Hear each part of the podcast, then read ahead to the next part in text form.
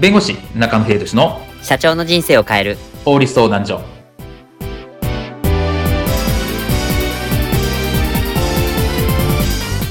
こんにちは弁護士の中野秀俊です。こんにちはアシスタントの堀内隆です。この番組は IT 専門の弁護士中野秀俊がこれはすぐに使える法律主に企業法務の知識を分かりやすくそしてちょっとコミカルにお伝えする番組です。よろしくお願いいたします。今回のテーマは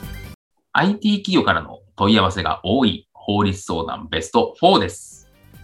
はい。今回はゴールデンウィークスピンオフ企画としまして中野さんがあの YouTube チャンネルで展開されている弁護士中野秀俊 YouTube チャンネルで2022年の2月25日に公開された IT 企業からの問い合わせが多い法律相談2021から2022グロービル国際法律事務所のスピンオフ企画としまして、あの IT 企業から問い合わせが多い法律相談ベスト4をご紹介いたします。あの動画ではベスト3だったんですが、今回は動画では紹介なかった注目の第4位もご紹介したいと思います。さて、一体どんなご相談が多くあるのでしょうかでは、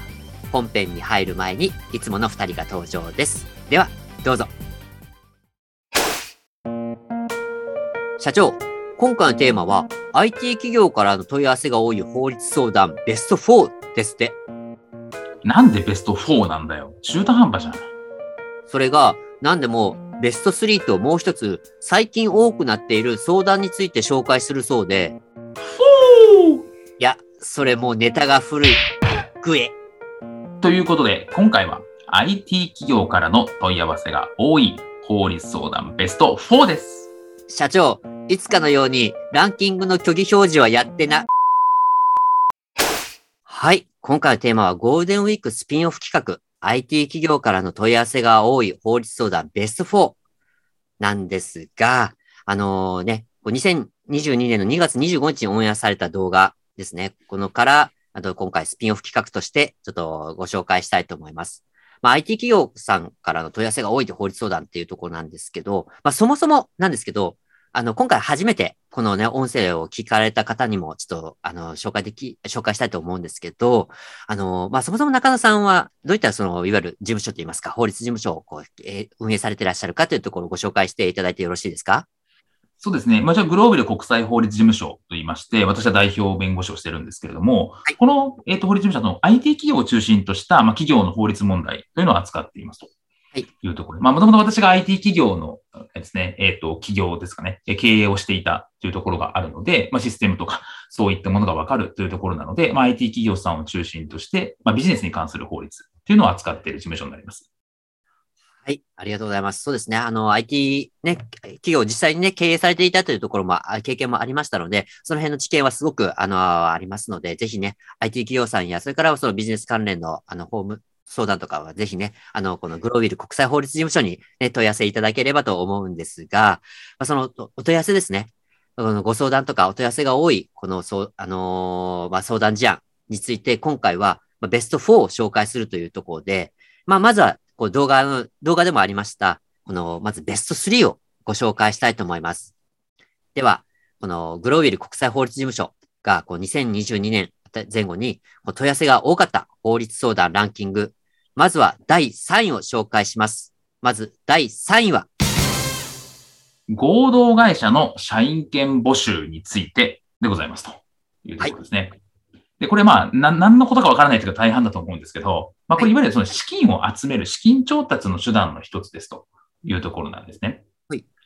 で、あの、株式とか、株式会社の株式っていうのを、まあ、幅広く募集しますっていうのはですね、法律上なかなかできないんですね。うん。ですけれども、合同会社の社員権、社員権ってあの、従業員の意味ではなくて、株式会社の株主みたいな、その社員っていうんですけれども、はい。それを募集する場合というのはですね、まあ、499人以下であれば、ですね、出資者とかであれば、割と自由にできるっていう形になっていますと。いうところなので、あの、法規制というものはなかなか厳しい法規制があるので、金商法とかですね。そういうのは、まあ、逃れたいというか、なかなか避けたい。でも、資金調達はしたいよ。みたいなところに、合同会社の社員権の募集。みたいな、まあそういうスキームというのがありますよっていうところなので、まあその、えっ、ー、と、弊社としては、それに対して、まあちゃんとしたスキームを作らなきゃいけないので、そういう法律的に問題がないスキームを作って、で、契約書等々ですね、を作ったりとか、そういうふうに法律に問題がないようにするという業務をやってるんですけれども、その問い合わせが結構増えているなという形ですね。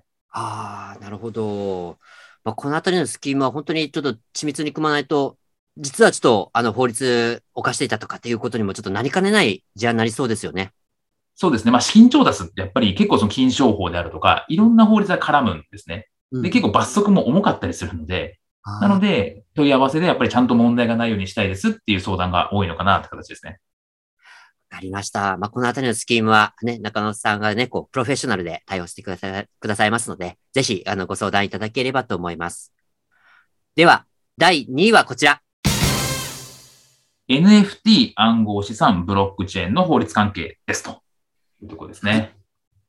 で、まあ、去年結構そのバズワードとして NFT っていうのは結構流行ったというか、はい。まあ、NFT 元年なんて言われていたりするんですけれども、まあ、その前からまあ暗号資産とかブロックチェーンの法律関係、結構、えっと、弊症は受け負っていたんですが、まあ、NFT 関連の創立相談みたいなところもどんどん増えているかなというところです。なので、まあ、NFT の、まあ、売買のプラットフォームを作りたいですとか、NFT の事業やりたいんですけど、みたいなところとか、まだ暗号資産とかブロックチェーンを使った事業したいです、みたいな相談っていうのは、まあ、多いかなって形ですね。そうなんですね。まあ、このあたりは特にあれですよね。こう、法律がまだ追いついてない部分もちょっとすごく多そうなので、ちょっとこのあたりは、ちょっと最新の注意がちょっと必要になってきそうですよね。まあそうですね。まあ NFT に関してはこの音声とか、まあ YouTube とかでもお話はしてるんですけど、まだまだ未整理な部分はあるんですね。ただ、まあ、例えばこの NFT っていうのが暗号資産、法律の暗号資産になったりとか、ポイントの法律になったりとかってする場合もあったりするので、そこは結構注意が必要かなっていう部分もありますし、まあ、暗号資産に関しては法改正で厳しく法規制がされたところでもありますし、まあ、ブロックチェーンに関してもそうなんですけど、まあ、そういったところできちっと法律的にちゃんとやりたいよって方が相談が増えてるかなっていう印象ですね。そうですね。まあ、このあたりはね、ちょっと今後も逐次、この法律とかが変わってきそうなところですので、ぜひこうね、あの、弁護士さんとともにこうチェックしてほしいなと思います。はい。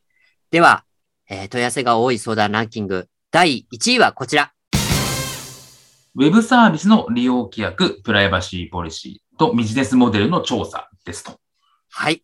はいまあ、これも結構不動の1位というかですね、まあ、非常がまあ IT ビジネスとかを結構、えー、専門的にやっているので、ウェブサービスを立ち上げる際の利用規約を作ってくださいとか、プライバシーポリシーを作ってくださいっていう相談は本当にまあ多いですというところですね。はい、まあ、あとはそもそもこのビジネスモデル大丈夫なんですかっていう相談も結構多くて、ええええ、まあ、あの、第2位で言った NFT のところとかもそうですし、まあ、最近のメタバースとかいうところとか、いう、いわゆるバズワードになっている、そういうビジネスモデルであったりとか、まあ、やっぱりその IT を使って新しいことをしたいですっていうところ、まあ、既存の事業者さんの新規事業みたいな形での相談みたいなところも多いんですね。はい。なので、まあ、このビジネスモデル、そもそも法律がないとか、このこの法律、ドンピシャの法律はないけど、ここに抵触しそうだみたいなところは結構あったりするので、まあ、うちとしてはその、えっ、と、行政にも確認をしながらやったりするってことも結構あります。確かになんかあの、ちょっとなんか抜け道とか抜け穴になりそうなところもありそうなんですけど、実はちょっとこっち側にあの法律があったとかっていうところってありそうですよね、これすごく。そうですね。あと、ま、実際法律はないんだけれども、行政からストップがかかるとか結構よくあるんですよ。ええー。なんで、明確な法律はないんだけれども、ここの法律に抵触する、なんか拡大解釈みたいのをして、行政からストップがかかる事例は結構あったりするので、そこは事前に行政に確認したりとかしとかないと、はい実際上ビジネスがストップしてしまうってこともあるので、注意が必要かなと思います。うわそれ痛いですよね。やっぱり、あの、行政からちょっとストップされると、さすがに立てつくことはできないですからね、こちらは。まあそうですね。日本の場合は、なかこう、官僚のやっぱり力が強いので、行政の力がですね、そこにやっぱりなかなかストップかけられちゃうと、実際は、まあ裁判で争うってことはできるのかもしれないんですけど、まあそれは相当な手間がかかりますし、実際上ビジネスなかなかできないので、まあ事前に確認とかは必要かなと思います。そうですね。なので、やっぱりこういったところに立ち上げる前に、事前に、もうこの弁護士さんとしっかり、あの法律、法律面で、この法務面で、あの、しっかり打ち合わせ、すり合わせをして、サービスをね、合させてほしいところですね。はい。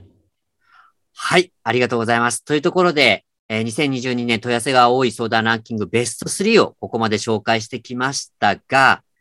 では、まあ、そこまではね、あの、この YouTube 動画でも、あの、公開されていたんですけど、じゃあ、このポッドキャスト、音声の方では2、3ヶ月、まあ、この2022年になってから特にちょっと増えてきた注目の第4位を紹介したいと思います。では、注目の第4位はこちらです。個人情報保護法関連ですというところですね。ああ、4月にもう変わったあれですか。あそうですね。まあ、2022年の4月1日からですね、改正がされたんですね。はい。で、このあのラジオでもですね、音声でもお話をしたところではあるんですけれども、まあ、法律は変わりますというところで。で、まあ、2022年に入ってからぐらいですかね、結構その、うち大丈夫ですかとか、うちのプライバシーポリシー大丈夫ですかみたいな相談がすごく増えていますし、現在進行形で増えてますというところですね。はい。なので、うちのこの体制大丈夫ですかとか、多いのはプライバシーポリシーの変更とかは必要ないですかとか、そういうのはすごく増えている印象です。うんあそうですよね。特にこのね、4月1日から変わったっていうところもあって、まあ、いつの間にか、そのね、改正個人情報保護法に触れてしまうっていうケースも、まあ、多々ありそうですよね、実際。そうですね。まあ、特に中小企業の場合はですね、やはり、あの、なかなかこう施行されて、こう、みんなが騒ぎ出さないとなかなか動かないという部分もあると思うので、はい。その中で4月、まあ、施行されてからも正直増えていますし、まあ、罰則も重くなっているので、なかなか、あの、ね、1億円の罰金みたいな、1億円から罰金みたいなところもあったりするので、ロゲスのと、はい。みたいなところで、えー、重くなっていったりするので、まあ、結構駆け込みというか、えー、現在進行形でも来てるかなって形ですね。そうですね。まあ、罰則が重くなったっていうところはね、ちょっとね、あの、どうかしたら、こう、会社経営にも関わるところですので、もうこれはもう早めに対処してほしいというところもありますし、やはり、この IT に強い、まあ、専門のやっぱ法律事務所に頼んでほしいですね。そうですね。はい。というところで、1位から4位までちょっとご紹介させていただいたんですが、この IT 関連、それからこの、まあ、ビジネスモデル関連ですね、のご相談は、えっ、ー、と、専門のこのグロービル国際法律事務所の中野さんにぜひご相談いただければと思います。よろしくお願いします。今回の弁護士中野秀俊の社長の人生を変える法律相談所はお役に立てていただけましたでしょうか？企業活動において気がつかないうちに違法になっていることやちょっとした法律の知識があれば一気に打開できるそんな法律のエッセンスをご紹介していきますのでこの番組をフォローいいねをお願いいたしますよろしくお願いいたします。ではまた次回をお楽しみに。ありがとうございました。ではまた。